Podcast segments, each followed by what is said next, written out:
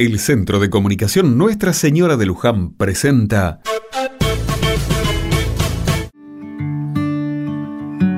Otra mirada.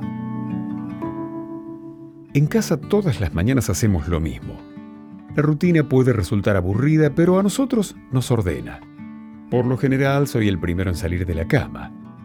Aprovecho el silencio que me regala la mañana para aprontarme tranquilo y tomar unos mates. A veces simplemente miro por la ventana y disfruto del lento movimiento que va surgiendo por la cuadra. Pienso en lo que tengo que hacer a lo largo del día y lo anoto. Miro un rato el celular, contesto algún mensaje o leo algunas noticias. Cada vez más disfruto de mis mañanas. Es tanto lo que me gusta este momento del día que muchas veces solo me despierto temprano para disfrutarlo.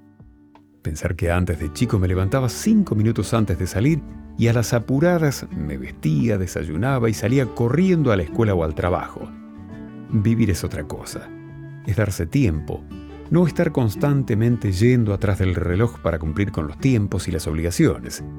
Me parece necesario tomarse un tiempo, conectar con uno, con sus pensamientos, leer, escuchar música, ver algo en el celular o simplemente detenernos ante un café con leche o mate.